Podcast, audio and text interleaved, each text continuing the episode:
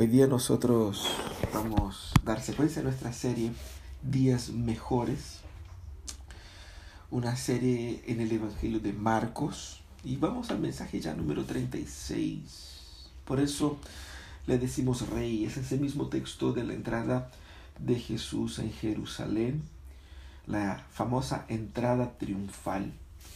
Y así dice el texto en Marcos capítulo 11, los versículos de 1 a 11. Dice, cuando se acercaban a Jerusalén, llegaron a Betfagé o Betfagé y a Betania, junto al monte de los olivos. Jesús envió a dos de sus discípulos con este encargo. Vayan a la aldea que tienen enfrente. Tan pronto como entren en ella encontrarán atado un burrito en el que nunca se ha montado nadie. Desátenlo y tráiganlo acá. Si alguien les dice, ¿por qué hacen eso? Díganle, el Señor lo necesita y enseguida lo devolverá.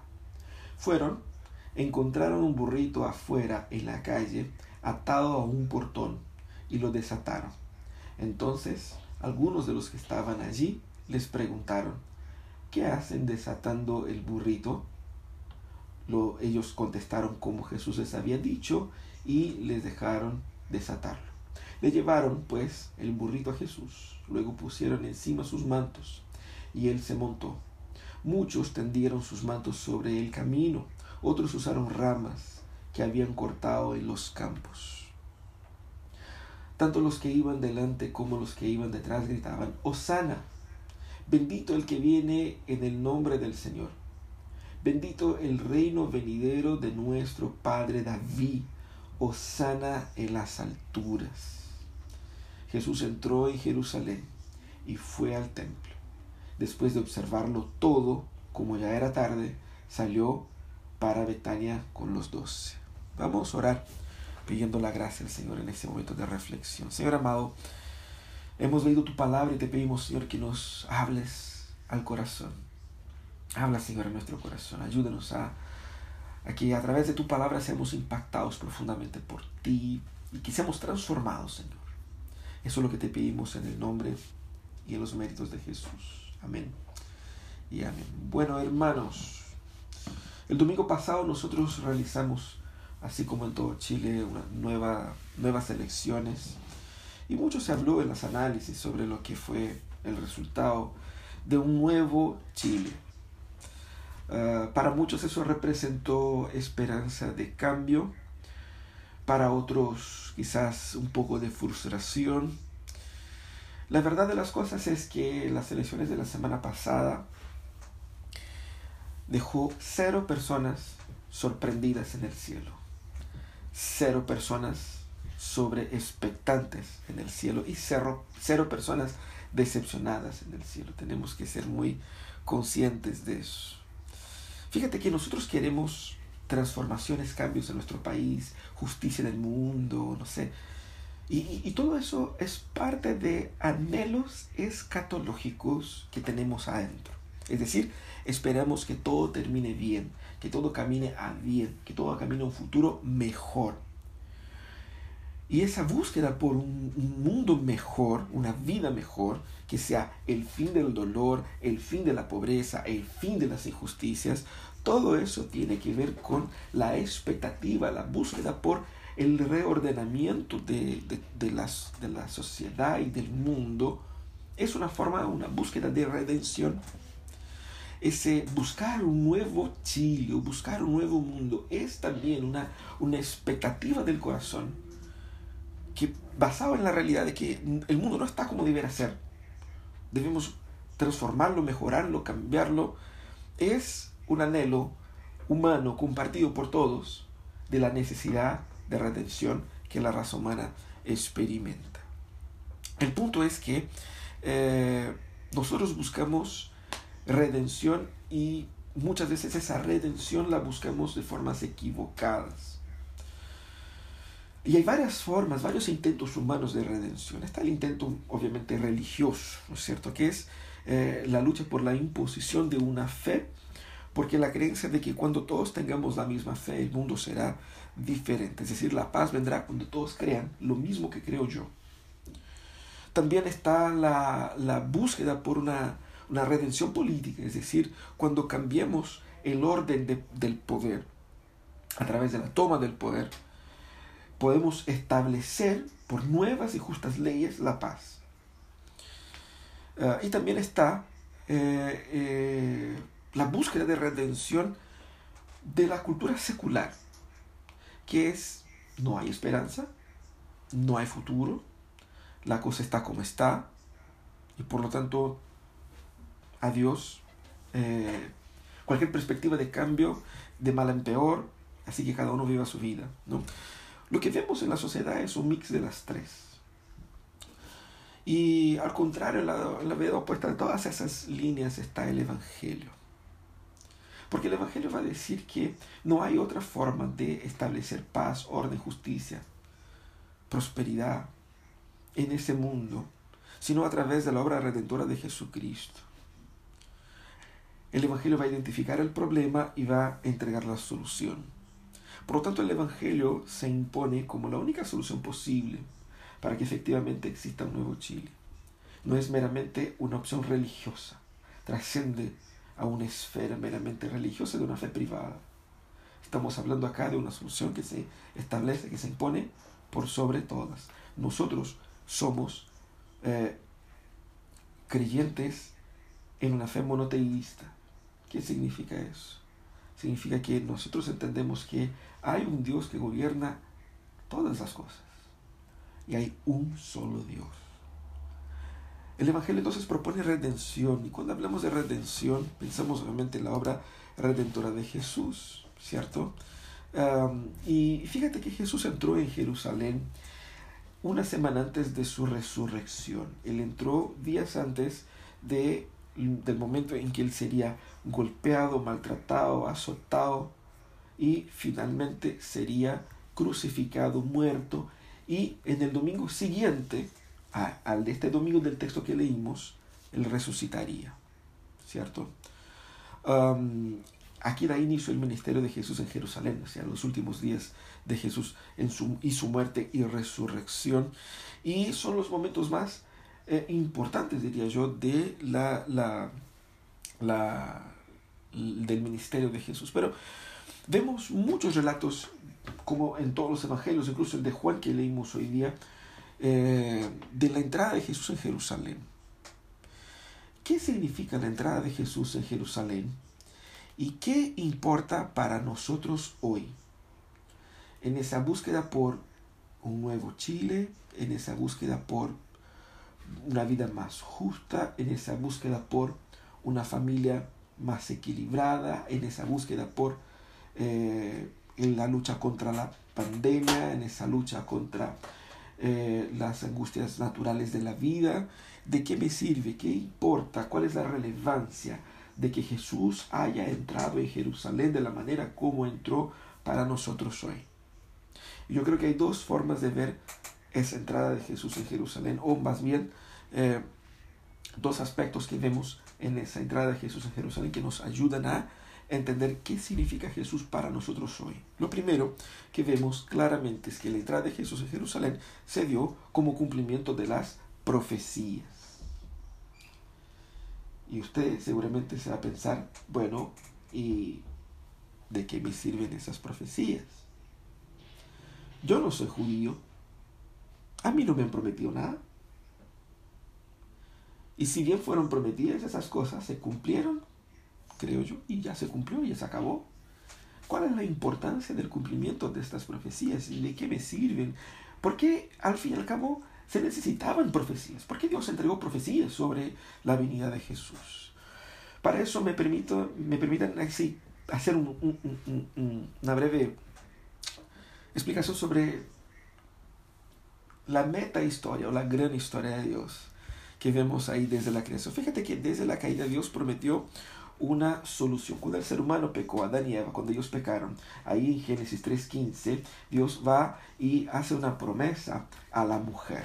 La promesa es que un descendiente de la mujer pisaría la cabeza de la serpiente. ¿Cierto? Si usted quiere abrir ahí su Biblia en Génesis 3.15, no vamos a pedir que todos abran, pero si usted está curioso, eh, puede abrir y va a ver que pondré enemistad entre tú y la mujer, entre tu simiente y la de ella. Tu simiente te aplastará la cabeza, pero tú le morderás el talón. Entonces, aquí había una promesa, ¿cierto? De que el descendiente de la mujer eh, sería aquel que derrotaría la causa de toda la muerte y destrucción que fue provocada por el pecado. Ya, ok, esa promesa fue hecha para toda la humanidad, no solamente para un pueblo específico, ok. Dios entonces desde un principio promete enviar una persona que resolvería el problema creado por el pecado en el mundo todo lo que vemos, la maldad, la injusticia, eh, eh, las desigualdades, las violencias, las muertes, todo eso es provocado por la entrada del pecado en el mundo. Y desde el principio Dios ya promete la solución y la solución viene por medio de una persona que Él levantaría para traer ese, esa solución. Pero eh, para, para cumplir esa promesa Dios entonces forma un pueblo, ¿cierto? por medio del pueblo de Israel, Dios fue concretando esa promesa para que a través de este pueblo pudiese venir esta persona que podemos llamar de, de Salvador, de Redentor, y que terminó recibiendo el nombre de Mesías, que significa el ungido. ¿Qué significa el ungido? El ungido era eh, la persona que fue indicada por Dios para ejercer un oficio, para obtener una, para disfrutar de una autoridad, para cumplir con ciertos con ciertos propósitos. Y Dios, entonces, eh, dentro del pueblo de Israel, Dios establece algunas personas que ellos llaman de ungidos, personas ungidos para ciertos oficios, el de profeta, el de sacerdote y el de rey. Es decir, Dios gobierna este pueblo que él formó, siendo él a través del profeta el que establece la fe, siendo a través del sacerdote eh, el canal de adoración y a través del rey el que gobierna civilmente, por decir de una forma, ¿cierto? Eh, estas personas, los profetas, los sacerdotes y rey, eran ungidos. Era una, una, casi una imitación del, del, oficio mesiánico, ¿cierto? ¿Por qué? Porque aquel prometido, en el punto 1, ahí cae y promesa, sería el, el ungido en contra o haciendo contraste con los ungidos provisoriamente, ¿cierto? La idea es que el pueblo, en la medida en que existían profetas, sacerdotes y reyes, pudiesen mirar hacia el futuro, esperando aquel que fuera en el mismo, el profeta, el sacerdote y el rey, el ungido por sobre todos. De manera que esos mesías temporales apuntaban a ese mesías eterno, que sería una persona real, divina, sagrada, un líder único que haría la obra de salvación que ningún otro podría hacer y no podría ser derrotado. Esa era la expectativa que Dios generó ahí en el pueblo y entregó al pueblo eh, profecías apuntando a la llegada de este, de este personaje, de esta persona que sería el oficialmente instruido, enviado por Dios para salvar definitivamente al pueblo. Entonces obviamente el pueblo esperaba eso. Fíjate que la idea del Mesías está en, eh, eh, en, la mente, en el imaginario popular, no solamente judío, cristiano, pero global. la necesidad de que venga un ente superior a nosotros, o que se genere un ente mayor que nosotros para que nos libre de eso. ¿Cierto? Eh, eh, es presente en las, en las culturas por todo el mundo. Así que durante todo el Antiguo Testamento existía esa promesa. Y esa promesa eh, prometía al mismo tiempo tierra y paz para Israel civil como nación, pero también apuntaba a una redención futura. Cuando el Señor prometía que ellos iban a vivir en paz, iban a tener tierras. No era para que ellos pensaran que la tierra que iban a recibir y la paz que iban a tener sería el pleno cumplimiento de esa promesa. No. La paz y la tierra que ellos recibirían era solamente un símbolo de la verdadera tierra. La tierra de la cual todos disfrutaremos, de la nueva Jerusalén. Y la paz no es esa paz política que logramos acá humanamente, no, es la paz final concretada, concretada al fin de la historia. Eso es la historia y eso es lo que el Antiguo Testamento nos contaba. Y por eso esas profecías fueron dadas a Israel para que ellos entendiesen el rumbo de la historia, para que pusiesen sus esperanzas en Jehová y no en los cambios políticos de los reyes temporales, no en las conquistas de tierra o en el progreso que ellos podrían lograr, sino que esperando que el Señor enviara el Redentor definitivo. Esa era la idea. La idea es descansar en la salvación que el Señor traerá y no construir la salvación por nosotros mismos. Y fíjate que ellos trataron de hacer un poco eso, cuando a través de la obediencia a la ley ellos trataban de conquistar la salvación por ellos mismos. Y obviamente que el pueblo puso sus, sus, sus, esperanzas en reyes humanos en primer lugar, en ídolos extranjeros, en acuerdos políticos, y luego después, cuando fueron exiliados y fueron exhortados a volver a la ley, ellos pusieron sus esperanzas en la ley y no en el Señor de la ley. Y es por eso que Jesús y, el pueblo estaban en, una sintonía diferente. Ellos estaban eh, en distintas sintonías ahí en ese momento. ¿Qué significa entonces el cumplimiento de las profecías sobre Jesús acá? Tres cosas significa. Primeramente, que el hecho de que Jesús haya entrado en Jerusalén cumpliendo las profecías que está ahí en Zacarías 9.9, que está ahí en Salmo 118, eh, versículos 24, 25 y 26, eh, significa que Jesús eh, estaba eh, legitimado divinamente. Porque lo que Jesús estaba viviendo, lo que él estaba demostrando es que el prometido para Eva, el prometido a lo largo de todas las escrituras, estaba siendo entregado ahora, estaba aquí ahora. Por lo tanto, él tenía, él contaba con esa legitimidad divina y nadie, ningún judío puede decir, no, eso no es, porque estaba cumpliendo la profecía. Él es el único redentor, el de que Dios habló durante todo el Antiguo Testamento. Él es aquel que Abraham dijo para su hijo Isaac, el Señor proveerá para sí el sacrificio. Este hombre era el sacrificio provisto por Dios para sanar y para librar del pecado a todo el mundo. Él contaba con esa legitimidad divina Significa que nosotros, al creer en el Cristo que está expreso en las Escrituras, entendemos que no hay salvación eh, en ningún otro que no sea Cristo y significa que eh, por tener esa legitimidad divina trae consigo la obligatoriedad de creer en Él.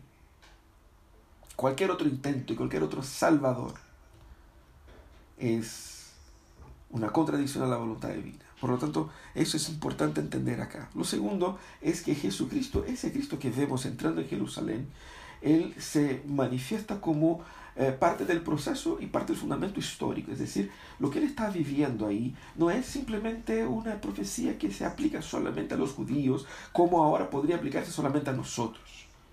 Lo que Jesús hizo entrando en Jerusalén cambia todo el ordenamiento político del mundo cambia todo el ordenamiento social, filosófico, histórico, religioso, político, económico del planeta.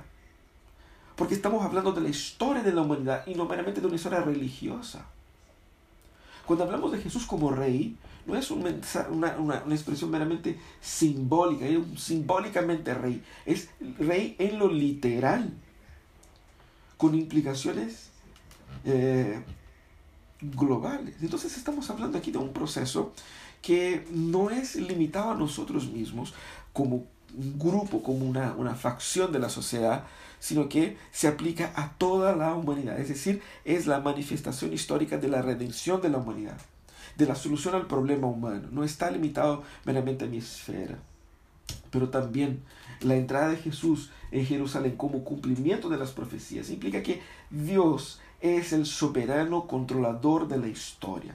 La historia no controlamos nosotros. La historia y el futuro no decidimos nosotros. El Señor es Dios. El Señor controla. El Señor da vida y quita la vida. El Señor pone reyes y saca reyes. El Señor es el Señor de la historia. Y el Señor de la historia estaba rompiendo todo entrando en Jerusalén. No en un caballo, no en un tanque de guerra, no eh, en alas de ángeles, sino que en un burrito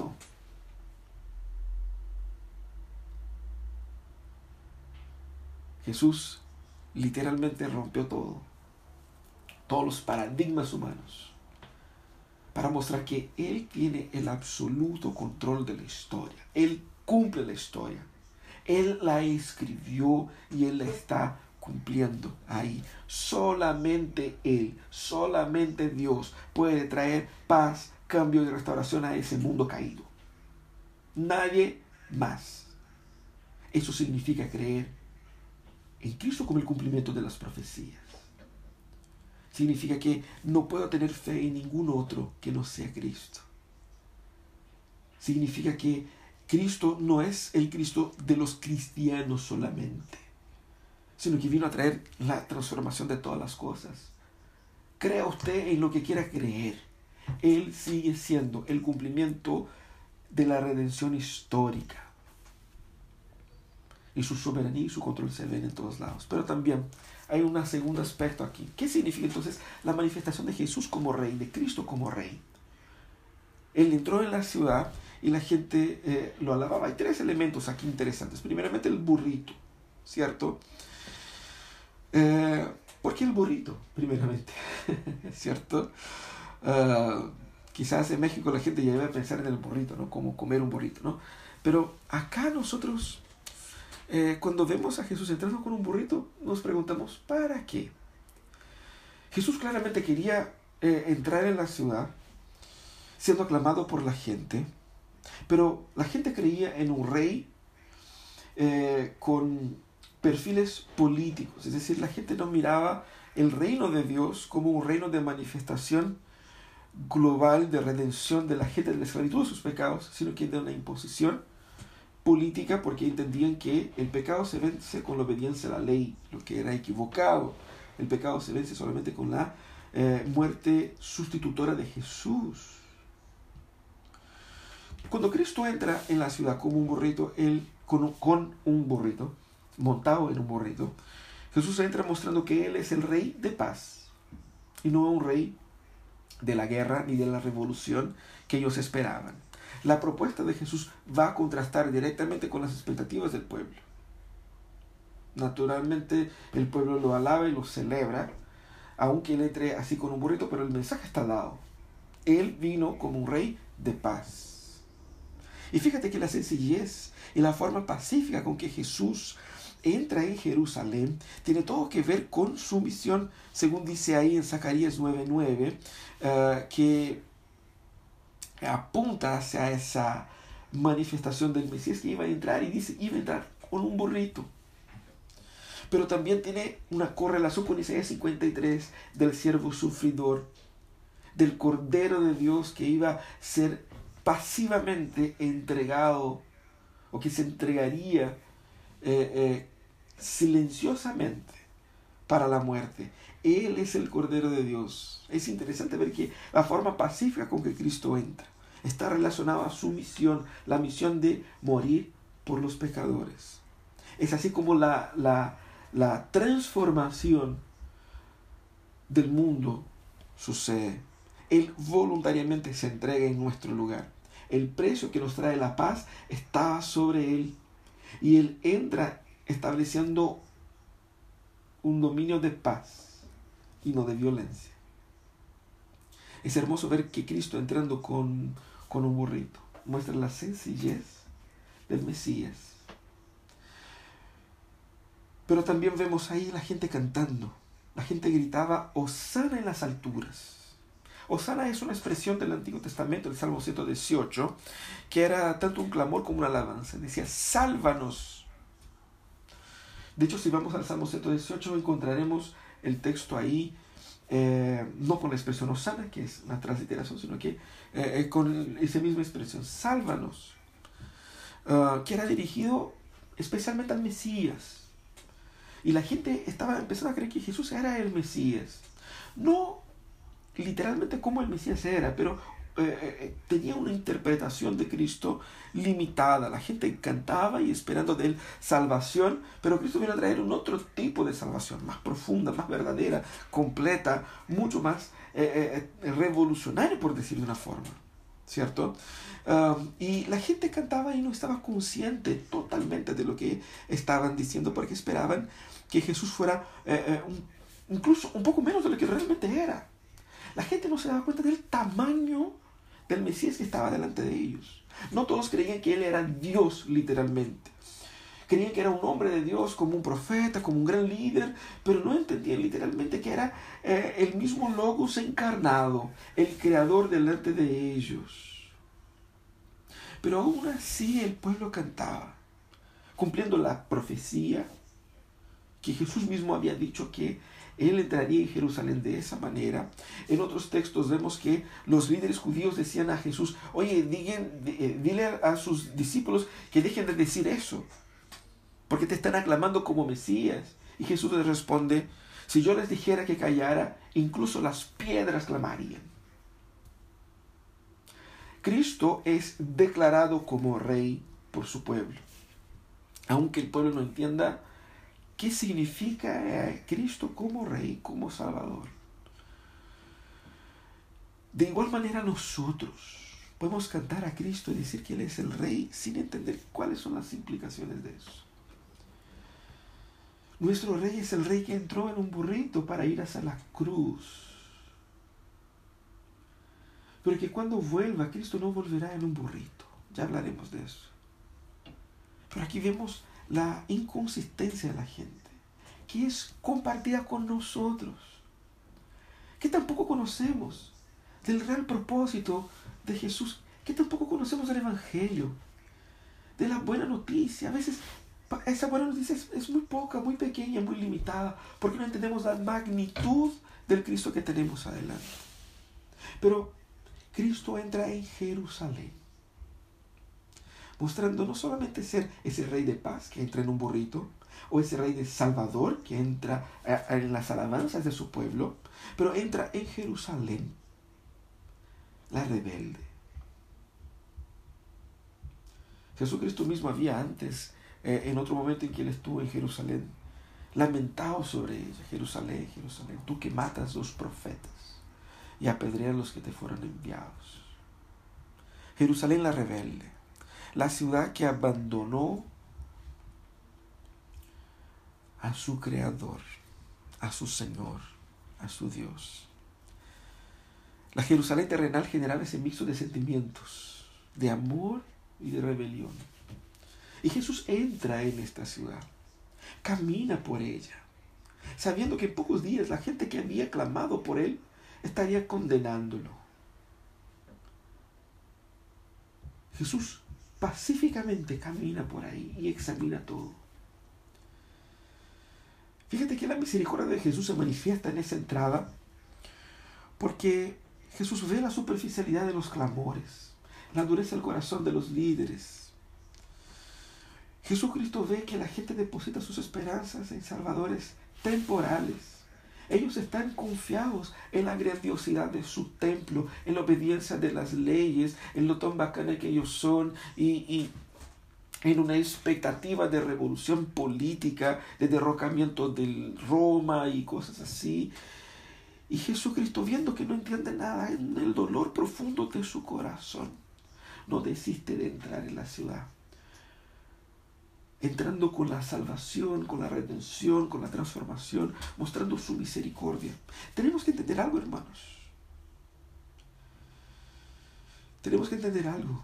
Esa, esa Jerusalén rebelde somos nosotros. Y con misericordia Él viene hacia nosotros, incluso cuando nosotros no lo queremos, para, para redimirnos y transformarnos. Debemos entender aquí que ese Jesús que vemos entrando en Jerusalén, primeramente, eh, es eh, un Jesús que, que yo no estaba buscando que nosotros no estábamos buscando. Ese Jesús entrando en Jerusalén expone nuestras expectativas equivocadas de buscar salvación en un modelo redentor que no es verdadero, en un modelo redentor que no resuelve en depositar esperanzas donde no las hay. Y al expresar todo eso, Él nos llama a creer en Él y en Él únicamente. Cualquier idea y cualquier interpretación y cualquier expectativa de salvación y de transformación y de mejoramiento de la vida que no pasa únicamente por el Evangelio excluyendo a todas las otras opciones, no es lo que el Señor vino a traer. No es el Señor que yo buscaba, pero es mucho más de lo que yo necesito. El poder de Jesús, de ese Jesús es imparable. Él no impuso por la fuerza su dominio. Él no impuso por clamor popular su dominio, porque vemos que lo que va a terminar el clamor popular en pocos días. Él no impuso por la popularidad, ni por el poder militar, ni por el poder filosófico, ni por el poder... No, él vino con un poder sobrenatural que solo un rey divino podría traer, trayendo cambios que realmente necesitamos, que realmente transformó la historia de la humanidad. Y fíjate que Él es el mismísimo fin de la historia. La historia termina con Cristo. Cristo eh, terminando ese, ese pacto de miseria que vivimos en el pecado y llevándonos eternamente a su gloria. Ahí sí se acabará la pobreza, ahí sí se, acabará las, se acabarán las injusticias, ahí sí se acabará la miseria, ahí sí se acabará todo el dolor, toda la muerte, todos los vicios, toda la frustración, todos los problemas. Cristo viene a poner orden en el caos. Y Él está poniendo, y Él pondrá, crea usted o no, Él es el rey que necesitamos. Él es aquel que puede poner orden en tu vida. Quizás muchos están desesperados, no con el caos de la sociedad, sino que están desesperados por el caos económico que está viviendo como familia, por el desánimo en el corazón, por la frustración con el trabajo, con problemas en la familia. Es Cristo que viene a poner orden a ese caos. Y Cristo está entrando mansamente en tu casa, esta Jerusalén rebelde para ser el redentor de tu familia. De eso se trata ese texto. Debemos eh, reconocer a Cristo transformando todas las cosas a través de la cruz. Y fíjate cómo, cómo Pablo resume eso. Que él despojando a los principados y a las potestades, los exhibió públicamente triunfando sobre ellos en la cruz. El triunfo de Jesús no fue un triunfo en los estándares humanos, fue mucho más que eso. Ese Cristo entrando en un burrito triunfó mucho más que ejércitos y ejércitos en la historia. Ese Jesús entrando siendo aclamado por el pueblo que lo mataría. Es la mismísima descripción de la solución de todas las cosas. ¿Cómo podemos aplicar el mensaje eh, de la entrada triunfal de Jesús en nuestras vidas? Primeramente, nosotros debemos claramente cambiar la forma como entendemos la historia. Debemos nosotros cambiar la forma como entendemos el mundo, dejar a un lado ese binomio de, por un lado, la, la, revolución y por otro lado, la conservación de las cosas para asumir el concepto de redención. El mundo no necesita de una revolución, no necesita de una conservación, el mundo necesita de redención. Es entendiendo y aceptando a Cristo como la única respuesta posible, real y concreta para todos los problemas que nosotros enfrentamos en la vida, en la familia, en la sociedad, es que nosotros estaremos apropiándonos del mensaje que Él entrega al entrar en Jerusalén. Debemos cambiar la forma, debemos abandonar las ideologías, debemos desapasionar los corazones, debemos mirar a lo que realmente está pasando. Y eso es lo que realmente está pasando. Cristo está reinando.